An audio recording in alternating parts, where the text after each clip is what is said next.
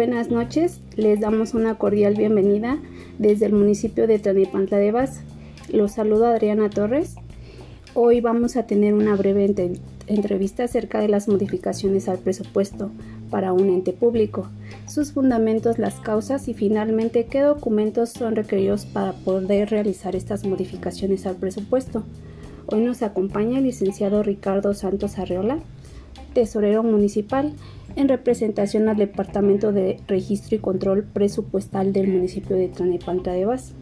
Anteriormente, con cargos de jefe de programas y metas, subdirector administrativo de la Presidencia del Consejo General, subtesorero perdón, de ingresos, gerente de administración, finanzas y comercialización y actualmente ejerce el cargo de tesorero municipal en este municipio. Bienvenido, buenas noches, licenciado Ricardo. Buenas noches, Adriana, gracias por la invitación. Eh, vamos a empezar primeramente con cuál es el fundamento legal para realizar las modificaciones presupuestales. Es disponer de una normativa interna sustantiva y procedimental, transparente y de control, regulando las adecuaciones presupuestales para asegurar el cumplimiento de los objetivos de los programas y proyectos con base a los principios y criterios constitucionales y legales las modificaciones deben estar plenamente justificadas por las áreas que las solicitan, ya que la Ley Federal de Presupuesto Responsabilidad Hacendaria analiza las adecuaciones presupuestarias en algunos artículos que te quisiera mencionar. Un ejemplo de ello sería el artículo 47. Nos menciona que los ejecutores del gasto deberán cubrir con las contribuciones federales, estatales y municipales correspondientes con cargo a sus respectivos presupuestos, así como las obligaciones de cualquier índole que se deriven de resoluciones definitivas. Si no pueden cubrir la totalidad de las obligaciones, presentarán un programa de cumplimiento de pago con efectos legales con la finalidad de cubrir estas obligaciones, hasta por un monto que no afecte los objetivos y metas de los programas prioritarios.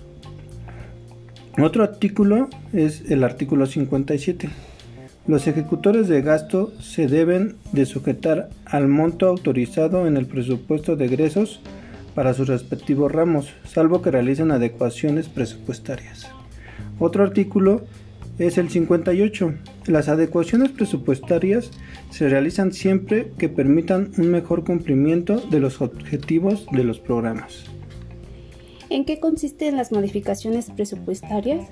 Se refiere a cualquier cambio que sufra el presupuesto aprobado, ya sea por calendarización, en cumplimiento para alcanzar metas y objetivos, en trazos, aumento y disminución del mismo, en los cambios que efectúan a los créditos asignados, como también los subprogramas, proyectos, obras que expresamente se señalen en la ley del presupuesto y su respectiva distribución general de cada año.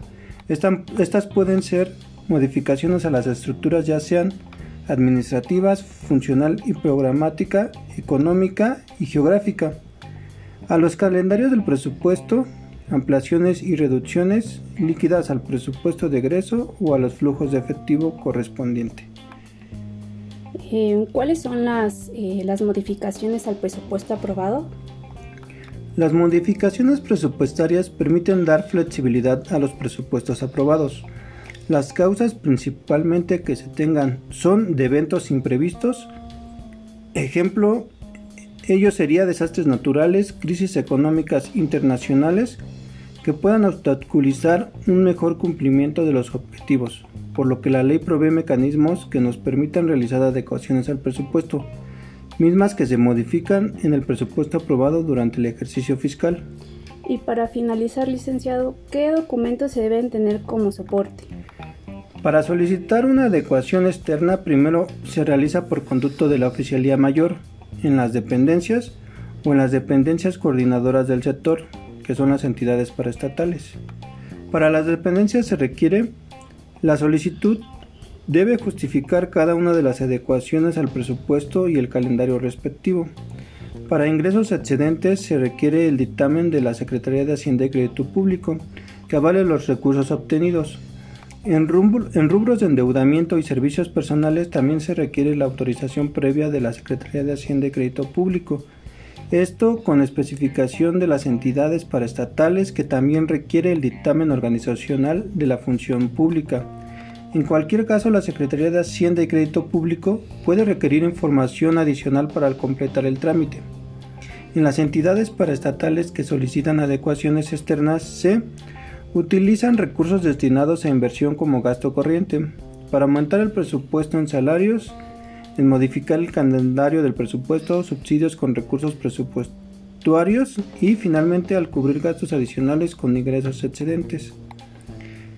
Teniendo presente siempre el reglamento de la Ley Federal del Presupuesto y Responsabilidad. Muchas gracias, licenciado. Podemos concluir con la reflexión entonces que las modificaciones al presupuesto se refieren a cualquier cambio que sufre el presupuesto aprobado, ya sea en su calendarización, en el cumplimiento para alcanzar metas y objetivos, en traspasos, aumentos o disminución del mismo.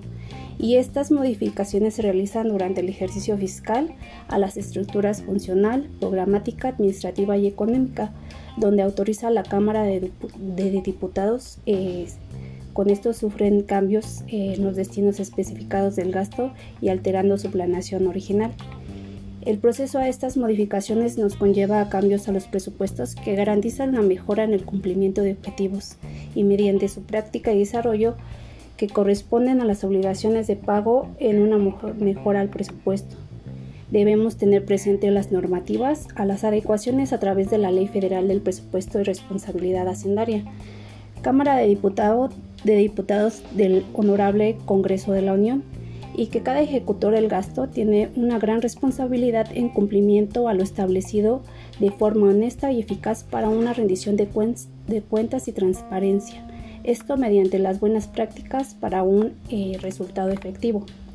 Para finalizar, queremos agradecer al licenciado Ricardo Santos Arreola, tesorero municipal, por habernos acompañado esta noche. Gracias por la invitación. Gracias también a todas aquellas personas que se tomaron el tiempo para escuchar esta breve entrevista acerca de las modificaciones presupuestales.